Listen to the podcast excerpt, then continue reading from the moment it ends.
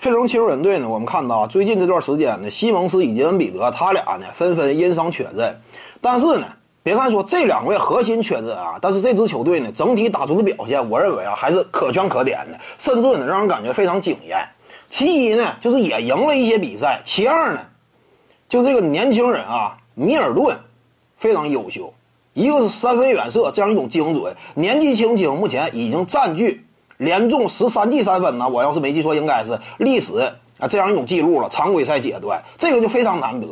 我们清楚啊，在目前的联盟这样一种小球风气之下，什么样的球员最吃香呢？三分球得投的精准。如果说进攻、防守，进攻端这块三分远射，防守端这块单防能力两个二选一的话，你这个天赋点啊，如果说你加的更加倾向于三分远射的话，你会在自由市场之上更吃香。更被很多球队追逐与认可，这就是目前的风气嘛。防守端哪怕差点，但是只要说你进攻远射这块吃饼三分能够做到很好，你这个价值就挺高。更何况呢，我们清楚米尔顿啊，呃，二轮秀出身，整体身材这块呢，一米九八的身高，具备一定的摇摆能力。你别说是他自己会有这种主动的意识了，就是他的经纪人也肯定会提点他。目前这个时代呀，你作为一个二轮秀，你想打成核心之一，这不现实。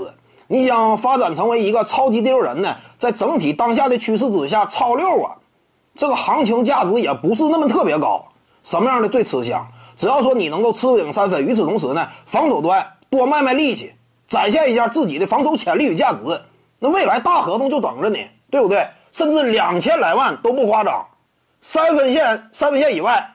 我有极强的消化能力，防守端我又积极卖力，维持在一个中上的水平的话，你这个钱就能不少挣。所以呢，我估计这个米尔顿呢，他肯定也有自自己这种主动的意思。那这就属于意外之喜，对不对？趁着这几场比赛呀，核心老大不在，他逐渐的打出自信了。这个至于球人，嗯，今后的季后赛征战呢，非常有利。原本这支球队就星光闪耀，又崛起了一个米尔顿的话。那整支球队前途无量。目前，各位观众要是有兴趣呢，可以搜索徐静宇微信公众号，咱们一块儿聊体育。